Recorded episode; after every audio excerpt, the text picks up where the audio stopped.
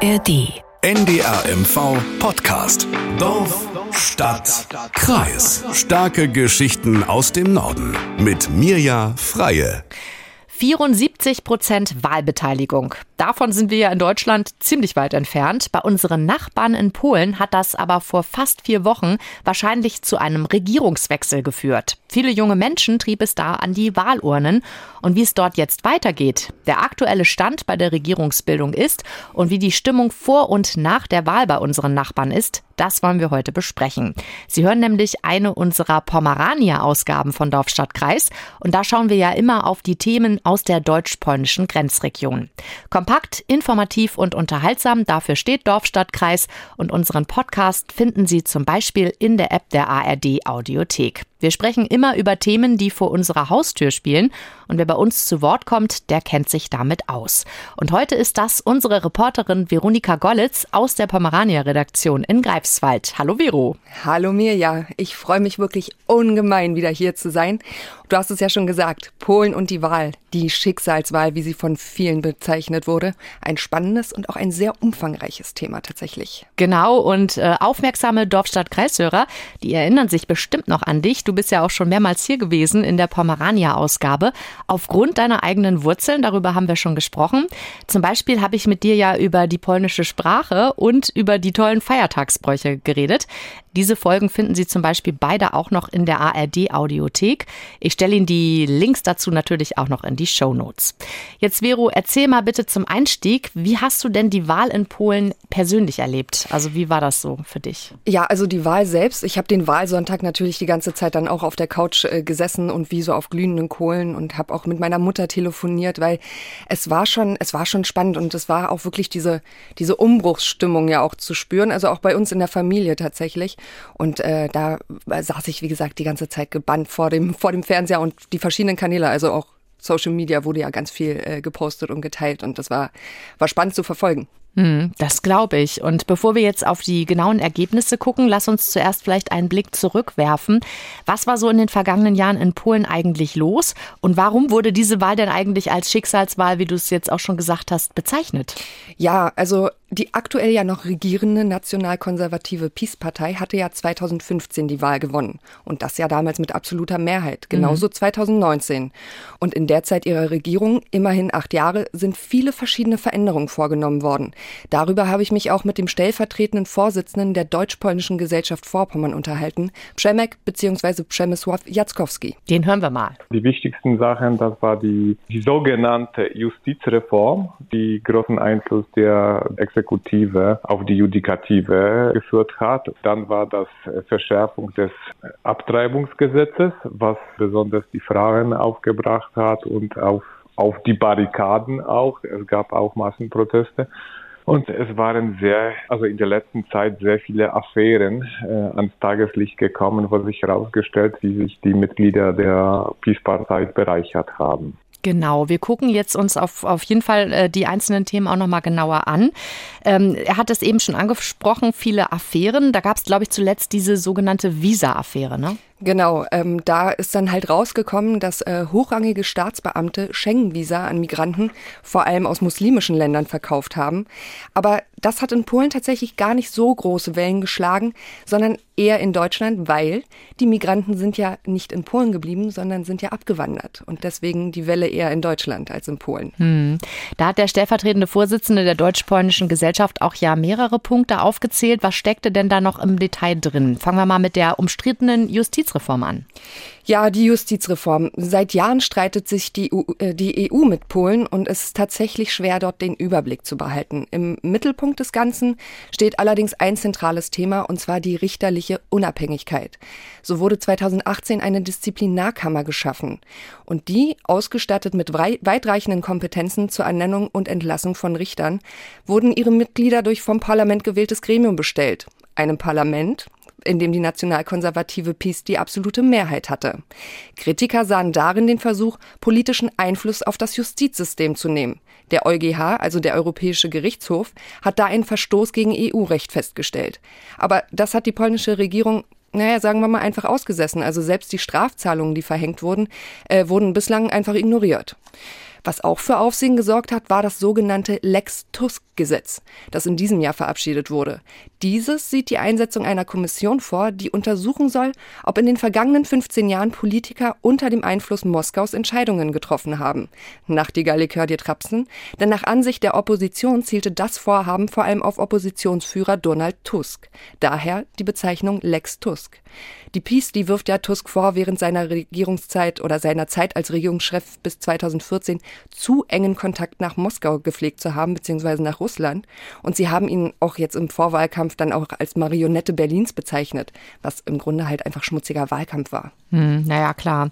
Jetzt gab es ja noch, äh, wie es auch eben schon anklang, diese große Veränderung im Abtreibungsrecht. Erzähl doch nochmal da die Details. Ja, ähm, also diese Verschärfung im Abtreibungsgesetz dazu geführt, dass Frauen bzw. gebärfähige Personen in Polen überhaupt nicht mehr legal abtreiben können. 2016 gab es damals einen landesweiten äh, Streik gegen diese Verschärfung und äh, der nannte sich oder nennt sich auch immer noch Czarny Protest, was auf Deutsch schwarze Protest bedeutet. Mhm. Und zunächst hatten sie damals Erfolg. Allerdings verhängte dann Ende 2020 der Verfassungsgerichtshof dann eben ein nahezu vollständiges Abtreibungsverbot, das die Gesundheit und das Leben von Frauen gefährdet. Die Folge dessen war, dass im September 2021 eine 30-jährige schwangere Polin an einem septischen Schock starb, weil ihre Ärzte keine lebensrettenden Schwangerschaftsabbrüche vorgenommen haben, aus Angst vor Strafen. Denn in Polen werden nicht die Frauen, sondern die Leute bestraft, die ihnen bei diesen Abtreibungen helfen.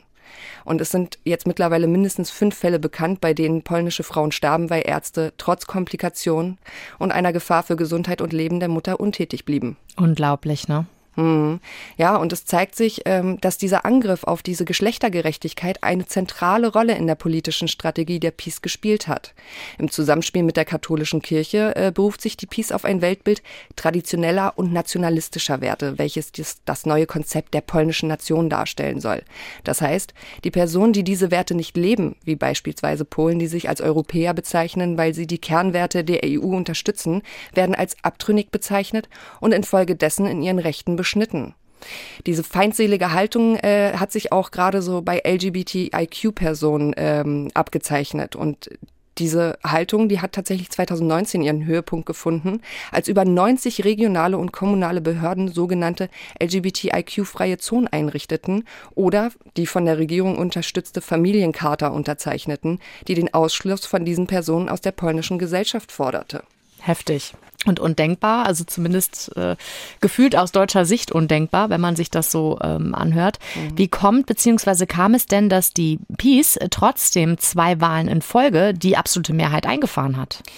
Ja, ihr Rezept äh, war relativ einfach und zwar Sozialgeschenke. Also am erfolgreichsten war tatsächlich die Einführung eines Kindergeldes. Also mhm. unter der Peace wurde ein Kindergeld eingeführt. Und äh, da gab es das Kindergeldprogramm Kindergeld 500 Plus. Und mit dem hat dann jedes verheiratete Elternpaar pro Kind pro Monat natürlich dann auch 500 Slotti bekommen. Das sind ungefähr 115 Euro. Und dann haben sie auch tatsächlich die Rentner umworben. Es wurden von 2016 bis 2023 mehrmals die Renten erhöht und zusätzliche Beiträge, also diese sogenannte 13. Rente ausgezahlt. Nun hatte die PiS in ihrem Wahlkampf sogar eine 14. Rente ab 2024 versprochen allerdings nur, wenn sie wiedergewählt wird. Mhm. Und ähm, auch staatliche Firmen haben da natürlich so ihren Teil zu beigetragen und Wahlgeschenke im wahrsten Sinne verteilt. Denn einen Monat vor der Wahl hatte Daniel Obajtek, Chef des staatlichen Ölkonzerns Orlen und Peace-Mitglied, die Benzinpreise so stark reduziert, dass sie weit unter dem Marktniveau lag. Hm, ich erinnere mich, Entschuldigung an dieser Stelle ein Einschub, ich erinnere mich, dass die Deutschen auch gerne darüber gefahren sind in den letzten Wochen, um ja. dort zu tanken. Weißt du zufällig aktuell, wie es da jetzt aussieht? Sind die dann direkt nach der Wahl wieder hochgegangen? Äh, so ein Stück weit, ja. Also die, die Preise haben sich sich, äh, soweit ich jetzt weiß, reguliert wieder. Ähm, also quasi man merkt, die Wahl ist vorbei. Ja, alles klar. ne? Und äh, aber die Peace, die hat nicht nur mit äh, quasi Sozialgeschenken oder Geschenken äh, Stimmen gefangen, sondern sie haben auch mit den Ängsten der Menschen gespielt. Und 2015 war es ja so, wir erinnern uns, da kamen ja die ganzen Flüchtlinge mhm. auch nach Europa und die haben halt richtig, richtig mobil gemacht. Die haben Angst äh, geschürt vor eben den Flüchtlingen, die das Land überrollen würden. Und äh, das haben die viele Menschen natürlich geglaubt. Und ähm, da haben sie äh, ordentlich abgreifen können. 2019 haben sie dann Stimmung eben gegen äh, LGBTIQ-Personen gemacht und die dann als Bedrohung dargestellt, mhm. eben für die konservativen Werte, die Familie, was natürlich sehr und also wirklich bei den konservativen und traditionellen Menschen, besonders im Osten und in den ländlichen Bereichen Polens, Anklang fand. Ja, und was mir noch einfällt, klar, es gab ja noch die Forderung nach diesen Weltkriegsreparationszahlungen in Höhe von 1,3 Billionen Euro, die natürlich bei vielen, besonders Rechten und Nationalkonservativen, für Zustimmung gesorgt hat. Mhm.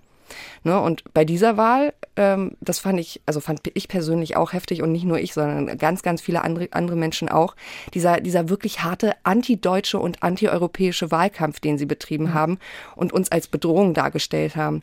Ich habe vor der Wahl ja, war ich in Swinemünde, um da mal so ein Stimmungsbild einzufangen und äh, habe da verschiedene Leute angesprochen, unter anderem auch ein Pärchen aus Zinnowitz. Ähm, und ich habe denen dann erzählt, was wir machen und warum ich da die Umfrage durchführe. Und die Frau, mit der ich da gesprochen habe, die wurde sehr emotional, als ich sie nach der, naja, zu dem Zeitpunkt noch bevorstehenden Wahl gefragt habe. Und sie hat dann auch nochmal diese Bedeutung für die polnischen Nachbarn betont, also die Bedeutung dieser Wahl. Und zu dieser antideutschen Haltung der Regierung sagt sie Folgendes. Wissen Sie, ich bin eigentlich traurig über den Satz, der in dieser Vorwahl genannt wurde, dass wir Deutschen eine Bedrohung sind für die Polen. Es ist nicht verständlich. Wir haben in Deutschland ein Hotel. Das heißt, wir haben auch polnische Kollegen bei uns. Das ist alles so herzlich. Da gibt es keine Probleme. Ich, ich weiß nicht, warum wir Herrn Kaczynski bedrohen. Mhm. Ja, also wirklich, die, die war ganz, ganz aufgelöst ja. und aufgebracht. Also sie hatte das wirklich überhaupt nicht verstehen können und war eben auch entsprechend emotional. Aber es gab tatsächlich auch noch einen anderen, doch sehr entscheidenden Grund, wieso diese Partei, also Recht und Gerechtigkeit, wie die Peace ja auf Deutsch übersetzt heißt. Okay. Ne, also auf Polnisch heißt sie ja Prawo i Sprawiedliwość, kurz Peace, und auf Deutsch übersetzt heißt es Recht und Gerechtigkeit. Mhm. Ne, und ein, ein, also wie gesagt, es gab noch einen weiteren Punkt, warum sie ganz schön viele Stimmen abgegriffen haben. Ja, dann sag doch mal den Grund. Welcher wäre, wäre das? Im Grunde wurde der öffentlich-rechtliche Rundfunk zu einer ja regelrechten Propagandamaschinerie mhm. umgebaut. Seit 2015 wurden viele Journalisten der öffentlichen Medien, die gegen die Einführung der Änderung waren und sich kritisch über die Peace-Regierung äußerten, entlassen. Viele sind dann aber auch freiwillig gegangen. Und allein in den ersten Monaten des Jahres 2016 verließen mindestens 230 Personen die öffentlichen Medien. Ihre Plätze besetzten dann Journalisten der privaten rechtskonservativen Sender. Ziel der Peace war ja auch diese, die sogenannte Repolonisierung der Medien. Sie sollten also polnische Eigentümer und aus polnischer Perspektive berichten. Dem unabhängigen TV-Sender TVN sollte sogar die Sendelizenz entzogen werden. Allerdings vier Tage vor dem Ende wurde die Lizenz dann doch noch verlängert. Przemek Jackowski hat mir erzählt, dass das, was Kaczynskis Partei da angestellt hat, äh, von regierungskritischen Medien mit dem verglichen wird, was Putin in Russland gemacht hat. Also, dass die Peace ähnliche Strukturen geschaffen hat, nur eben polnisch nationalistisch. Und die Menschen, die eben nur diese staatlichen Medien geschaut bzw. gehört haben, haben ja schön vorgegebene Propaganda konsumiert. Ja, genau. Und das erinnert ja stark an unsere deutsche Vergangenheit, mhm. äh, ziemlich heftig. Es erklärt natürlich auch so ein Stück weit, wieso die Peace bei einem Großteil der Menschen dann ja auch so erfolgreich war, ne? beziehungsweise ja auch immer noch ist. Ähm, wie schwer wird oder hat es dann gegebenenfalls eine neue Regierung mit diesen, ich sage mal, wenig objektiven Medien? Ja, schon ziemlich schwer, denn auch nach der Wahl bleibt äh, der Sender TVP seiner Peace-Linie treu, weil da, da sitzen ja auch immer noch genau die, die ja, eingesetzt worden mhm. sind. Ne?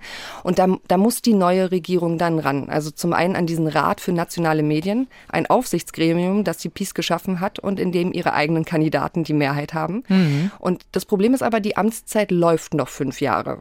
Die Regeln ließen sich zwar per Gesetz ändern, aber nicht gegen den Willen von Präsident Andrzej Duda, weil der hat ja immer ein Vetorecht.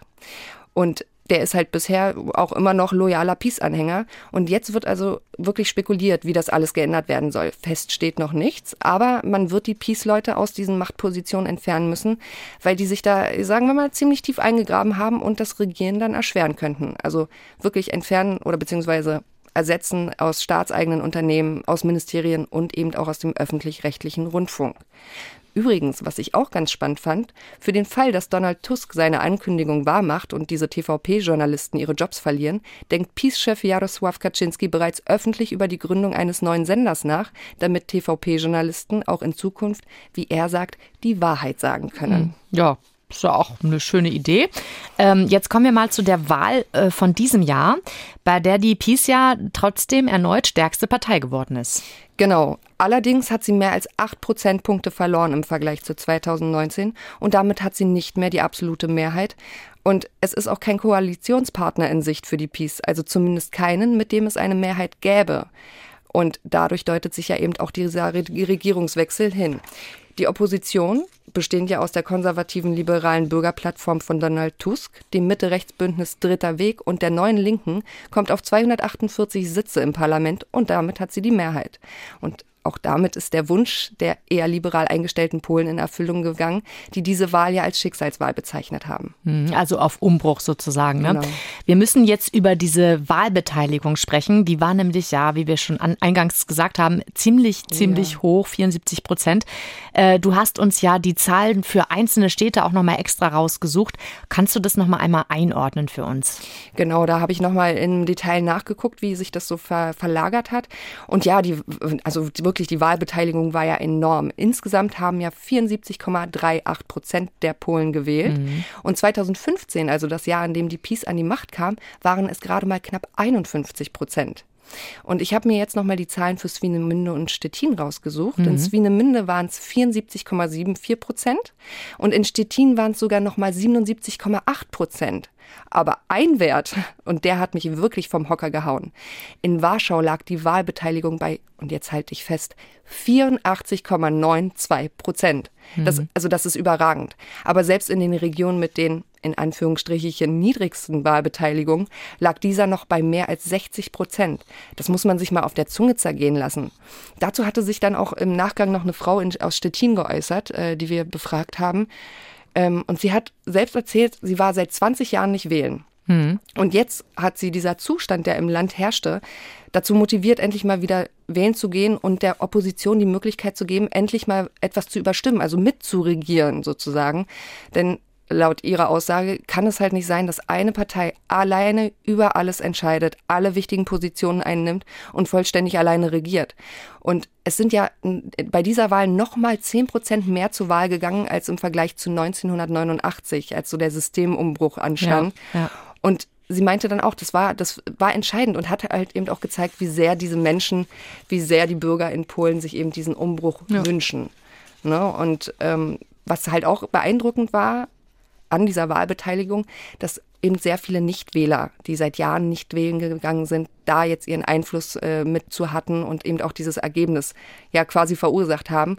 Und auch die jungen Menschen zwischen 18 und 30 hat es halt an die Wahlurnen getrieben. Also auch da waren wir bei weit über 70 Prozent Wahlbeteiligung, was jetzt nun auch nicht unbedingt normal ist. Aber das ja. hat jetzt wirklich äh, die Leute tatsächlich richtig mobil gemacht. Ich muss sagen, ich finde das richtig beeindruckend und ganz toll, dass so viele sich motiviert fühlen. Ich fand es, oder es ist schade, dass es immer nur in solchen Situationen dann zum Einsatz kommt. Ich würde mir das einfach wünschen, dass jeder sein Recht da einnimmt, weil dafür äh, hat man diese Chance. Ne? In der mhm. Demokratie zu leben heißt auch, man hat die Möglichkeit mitzubestimmen, wenn man dann wählen geht. Genau, aber schön, dass da so viele mitgemacht haben, kann man auch eben verstehen, ne? in dem Falle. Hm. Und also, was ich auch ganz beeindruckend fand, wenn man sich die, die Karte anguckt von Polen, da hat man tatsächlich so, ein, so eine Ost-West-Teilung. Also der Westen ist ja eher liberal eingestellt und äh, hat auch tatsächlich eher die, äh, die Opposition gewählt. Und im Osten haben wir noch eher sehr stark äh, die mhm. Peace. Mhm. Und ähm, da habe ich mich auch äh, mit Przemek Jackowski drüber unterhalten und der erklärt das so. Also man muss schon sagen, dass der Westen weniger traditionell ist, aber auch es spielt eine Rolle, dass also der Westen Polens eine Region ist, also das sind ehemalige deutsche Gebiete, wo viele Menschen eingewandert sind. Und wenn sie eingewandert sind, dann haben sich viel liberalere Strukturen. Also ich meine, dieses Denken ist ganz anders als da im Osten Polens, weil das, da waren einfach, also wie in Stettin, da waren alle neu sozusagen und deswegen auch diese alten Strukturen, diese alten Verbindungen, wo die Menschen seit Generationen wohnen, nicht da waren. Das hat diesen Einfluss. Hm, und in Westpommern beziehungsweise in der Grenzregion ist ja auch ein ganz anderes Zusammenleben zwischen Deutschland und Polen gegeben. Ne? Wir erinnern, also beziehungsweise auf Usedom eine Insel, zwei Länder oder eben auch die metropolische Region Stettin. Da gibt es überhaupt keine Grenzen mehr. Also nicht keine physische, aber auch nicht mehr in den Köpfen der Menschen. Die Menschen, die, die leben und arbeiten da auf der einen und auf der anderen Seite und die wollen auch dieses Miteinander. Und da ist jetzt natürlich die Hoffnung groß, äh, dass mit einer neuen Regierung alles sogar noch mal ein bisschen einfacher wird. Hm. Ja, gutes Stichwort vielleicht auch die Zusammenarbeit in der Grenzregion, ne? Dass es äh, noch besser zusammenrückt. Hat man dann da was von der Regierung in Warschau schon gemerkt eigentlich? Die letzten Jahre? Ja, also äh, nicht, nicht direkt. Also ich habe diese Frage auch mehreren Leuten gestellt, unter anderem auch Greifswalds Oberbürgermeister Stefan Fassbinder. Und er meinte, dass im Grenzraum die ganze Zeit äh, gut zusammengearbeitet wurde. Es gab da zwar schon die Belastung, die man von Warschau aus gespürt hat, aber nicht, nicht ganz prägend. Also das war nicht ganz prägnant. Und ähnliches hat mir aber auch Heiko Miras, der parlamentarische Staatssekretär für Vorpommern und das östliche Mecklenburg, erzählt. Also ein ganz interessantes Phänomen war ja, dass je weiter sie sich von den Vertretern der Zentralregierung entfernt haben, also auf dieser kommunalen Ebene, auf der Ebene der einzelnen Woiwodschaften, immer weniger gespürt davon. Und auf der Ebene der Landkreise oder auch der Kommunen, die Städtepartnerschaften mit polnischen Gemeinden hatten, da hatten wir eigentlich ein ganz normales Miteinander. Ne? Aber es war schon durchaus spürbar, dass da im Wahlkampf eine Nähe zu Deutschland nicht unbedingt also positiv gesehen worden ist von denjenigen, die bis vor kurzem dann noch die Zentralregierung gestellt haben oder sie immer noch stellen, aber wahrscheinlich dann ja vor einem vor einer Abgabe der Macht stehen. Ja, und auch Laura Isabel Mariskin, die Bürgermeisterin von Heringsdorf, hat bestätigt, dass die kommunale Zusammenarbeit stets sehr eng war und auch viele länderübergreifende Projekte realisiert werden konnten. Aber eben der Wunsch da ist, auch überregional mit einer deutschlandfreundlichen Regierung zusammenzuarbeiten. Sie hat mir übrigens noch eine witzige Geschichte erzählt. Sie war kurz vor den Wahlen in, in der polnischen Stadt Sopot und der Bürgermeister Jacek Karnowski hat sich seit der Machtübernahme der PiS im Jahr 2015 nicht mehr die Haare schneiden lassen. Als Symbol des Widerstandes. Also er hat da damals angekündigt, sich erst wieder die Haare schneiden zu lassen, äh, wenn es einen Regierungswechsel gibt. Und so wie, es aktuell aussieht, kann er sich vielleicht dann doch wieder die Haare schneiden lassen. Ja, einen Friseurtermin schon mal machen. Ist eine schöne Geschichte, ne? Aber auf jeden Fall, ja, auch ein Statement. Ja, definitiv. Also ich musste aber auch äh, gut schmunzeln, weil der hat eine ordentliche Matte auf dem Kopf entwickelt. Ich habe mir da ein paar Fotos angeschaut. Und äh, jetzt gucken wir mal, ob er dann zu seinem äh, wohlverdienten Haarschnitt kommt. Denn noch ist ja nichts in trockenen Tüchern. Genau, jetzt ein Hinweis an dieser Stelle. Wir zeichnen die Folge am 7. November auf. Das heißt, wir wissen nicht, was sich tut bis zur Veröffentlichung der Folge. Das kann ja sein, dass plötzlich alles ganz schnell geht. Jetzt sag uns doch mal den aktuellen Stand von heute. Äh, wie geht's jetzt in Polen weiter, Vero? Also was sind die nächsten Schritte? Wann wird der Wechsel möglicherweise, der sich da ja abzeichnet, vollzogen sein? Genau, wir haben ja immer das Problem, dass sich die Folgen manchmal ein bisschen überholen, so schnell wie die Zeit verrennt. Aber ähm, bis so eine neue Regierung äh, tatsächlich äh, da ist oder eventuell auch ein Regierungswechsel da ist, wird es noch ein paar Wochen dauern. Denn Polens Präsident Andrzej Duda hat Anfang der Woche äh, den bisherigen Regierungschef Mateusz Morawiecki mit der Regierungsbildung beauftragt. Und das wird von vielen als Verzögerungstaktik ausgelegt. Mhm. Präsident Duda bekommt ja nach der polnischen Verfassung das Recht zu, eine Person mit der Regierungsbildung zu beauftragen. Und dafür hat er sich jetzt ein paar Wochen Zeit gelassen, was die Tageszeitung Rzeczpospolita schon kritisiert hat als Verzögerungstaktik zugunsten der Peace. Mhm. Der hat übrigens Duda seine Präsidentschaft zu verdanken. Ähm, seit seiner Direktwahl 2015 lässt er zwar seine Peace-Mitgliedschaft ruhen, gilt aber als linientreuer Verfechter der Parteipolitik und wird im Volksmund Dugopis, also Kugelschreiber genannt, weil er bislang quasi jedes Gesetz unterzeichnet hat, das ihm von der nationalkonservativen Regierung vorgelegt wurde. Naja, und nun hat er ja, wie eigentlich auch zu erwarten war, Morawiecki beauftragt mit der Regierungsbildung. Denn es ist schon üblich, dass die Partei mit den meisten Stimmen den Auftrag bekommt. Und die Peace hat ja nun mal die meisten Stimmen erhalten. Allerdings hat die Peace keine Mehrheit. Und wenn die Opposition geschlossen agiert, wird es auch dann eben im Parlament keine Mehrheit finden. Und bei einer Vertrauensfrage würde Morawiecki dann scheitern. Wenn es so kommen sollte, hätte das Parlament dann selbst noch einmal 14 Tage Zeit, um einen Ministerpräsidenten zu wählen, wofür eine absolute Mehrheit von eben 231 Stimmen nötig ist, was das oppositionelle Bündnis mit seinen 248 Sitzen bequem zu schaffen wäre, also für die. Die Entscheidung wird in den sozialen Netzwerken übrigens belächelt. Schau mal, ich habe dir hier mal, äh, ich habe äh, hier auch mal so, so mir ein paar, paar Postings gescreenshottet. So äh, ganz groß schreibt eine mhm. Frau, Oi Duda, Oi Duda, Toshinje Uda, was übersetzt bedeutet, Oh Duda, Oh Duda, das wird nichts. Ein anderer Kommentar lautete, ach, das wird eine kurze Mission. Und ein anderes Bild zeigte einen zerbrochenen Kugelschreiber, ja. ne, wegen Dugopis und unter dem steht, der Kugelschreiber ist ein Esel. Okay. also da, das, die gehen schon hart ins Gericht auch mit dieser Entscheidung. Und jetzt geht's ja dann auch so weiter, also egal, unabhängig davon, wer jetzt quasi damit beauftragt wurde, aber nach der Ernennung des Premiers durch den Präsidenten kann dann eben der Regierung, der neue Regierungschef dann sein Kabinett zusammenstellen und die Fachministerien dann einberufen. Das alles je nachdem, wie lange sich das noch verzögert, könnte vor Weihnachten unter Dach und Fach sein. Schwierig wird es allerdings, wenn es Streitereien im Dreiparteienbündnis zu inhaltlichen oder personellen Fragen äh, kommt. Okay, also es klingt nach einer Sache, die noch dauern wird. Äh, ich habe so ein bisschen Schwierigkeiten, so zu folgen, wer es jetzt wird und nicht. Bei all den Namen, muss ich ganz ehrlich gestehen. Aber du erzählst uns jetzt einfach noch ein bisschen mehr und vielleicht äh, bringst du mir Licht ins Dunkel. Genau, also äh, es ist ja so, äh, es standen ja jetzt zwei Kandidaten zur Wahl. Ne? Ja. Entweder der jetzt bestehende äh, Premier äh, Morawiecki oder eben Donald Tusk als Oppositionsführer eben mit der Mehrheit auch im Parlament. Und was viele eigentlich erwartet hätten, wäre gewesen, dass äh, Duda Tusk direkt damit beauftragt, weil es ja klar ist, dass sie die Mehrheit haben. Ah. Aber er spielt eben das Spiel, er beauftragt die Partei mit, der, mit den meisten Stimmen und legt diesen, legt diesen Ball nochmal zu Peace. Und das Problem ist aber dabei, und das wird auch von vielen kritisiert, denn ich habe da noch so ein, zwei interessante Sachen gelesen. Äh, ihm wird vorgeworfen, eben diese Regierungsbildung zu verzögern, um der Peace äh, Zeit zu verschaffen, um aufzuräumen und Spuren zu beseitigen, sei es über nicht ganz rechtskonforme Auftragsvergaben, Immobilienkäufe aus der Staatskasse für letztlich privatwirtschaftliche Zwecke oder eben Spähprogramme gegen Oppositionelle. Momentan soll die Peace Dokumente über die eigene Regierungszeit verschwinden lassen. Kurz nach dem Wahlsieg wurde nämlich bekannt, dass etwa das Innenministerium Dutzende Aktenschredder bestellt hatte ganz ordentlich per öffentliche Ausschreibung. Und äh, zudem werfen verschiedene Oppositionspolitiker der PiS-Regierung vor, es würde vor allem im Justizministerium sowie in den Ermittlungsbehörden Akten vernichtet.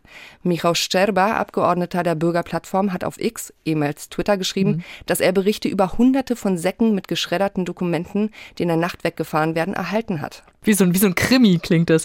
Also spannend und erschütternd. Und also wenn das stimmt, dann ist es schon eine echt krasse Nummer.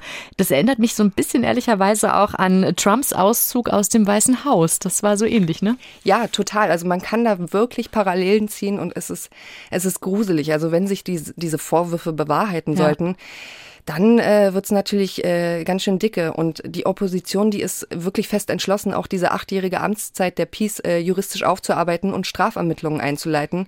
Und das erwarten auch die Menschen. Also ich habe ja da mit einigen noch gesprochen und die haben auch gesagt, sie möchten, dass die Peace zur Verantwortung gezogen wird. Ja, zumindest die, die da, die auch gewählt haben, ne? Wahrscheinlich die anderen. Hm. Genau, natürlich. Also die, äh, die, die, äh, die, die Opposition gewählt haben, die, die fordern jetzt natürlich eine juristische Aufarbeitung. Und ähm, da wird man dann sehen, was dabei rauskommt. Aber erstmal muss ja die Regierung gebildet werden. Genau. Also heißt es weiterhin abwarten, was bei unseren polnischen Nachbarn in den kommenden Wochen passiert. Vero, vielen Dank für diesen Rundumblick auf dieses doch sehr schwierige und umfangreiche Thema. Ja, sehr gerne. Ähm, übrigens noch eine, eine Info, die ich heute gelesen habe, beziehungsweise auch mit der Info äh, wegen der Regierungsbildung, die kam dann mit, zeitgleich mit rein. Am 13.11. ist die konstituierende Sitzung des Parlaments Parlaments mhm. angesetzt. Okay. Und da wird man dann sehen, was noch weiter passiert. Also es bleibt spannend und äh, vor allem war es auch für mich mal spannend, so in die Tiefe zu gehen und mich mal mit dieser ganzen Thematik so auseinanderzusetzen, weil diese Wahl hat sich ja jetzt auch auf, tatsächlich auch auf meine Familie ausgewirkt. Und das ist schon, schon krass auch zu beobachten und zu sehen, was da eigentlich wirklich passiert ist und das einfach mal alles so zusammenzufassen. Was hofft deine Familie so jetzt? Natürlich äh, muss man dann sehen, was passiert, weil für die, für die neue Regierung wird es ja auch nicht einfach. Nee, haben wir ja schon gehört, allein durch den Journalistenrat. Ne, und die können ja nicht von heute auf morgen einfach alles wieder umdrehen und ändern, sondern es sind Prozesse, die jetzt dann angestoßen werden müssen und ja, also wir werden definitiv noch einen Podcast füllen können mit dem Thema. Genau, ich wollte auch gerade noch sagen, also du bleibst auf jeden Fall für uns am Ball. Du kommst natürlich gerne wieder, wenn es Neues dazu gibt, Vero. Auf jeden Fall. Sehr schön. Ja, natürlich finden Sie alles zum Nachlesen auch auf unserer Internetseite von ndr.de-mv. Dort finden Sie natürlich auch noch weiterführende Links zu den Fernsehbeiträgen und allem, worum wir um die Wahl in Polen berichtet haben. Und ich stelle Ihnen natürlich auch die Webadressen dazu in unsere heutigen Shownotes. Dann können Sie da mit einem Klick schon wissen, wohin Sie müssen. Die Redaktion zur heutigen Folge, die hatte Carola Levering. Und wenn Sie nun noch weitere Podcasts hören möchten, dann werfen Sie doch mal einen Blick Blick in die App der ARD Audiothek. Da finden Sie eine große Auswahl an Podcasts, zum Beispiel auch die Kosmopolen-Versteher. Da gibt es jede Woche eine neue Perspektive auf die polnische Gesellschaft. Hören Sie doch da gerne mal rein. Mein Name ist Mirja Freie. Bis ganz bald. NDR MV Podcast. Dorf, Stadt, Kreis. In der kostenlosen NDR MV App und in der ARD Audiothek.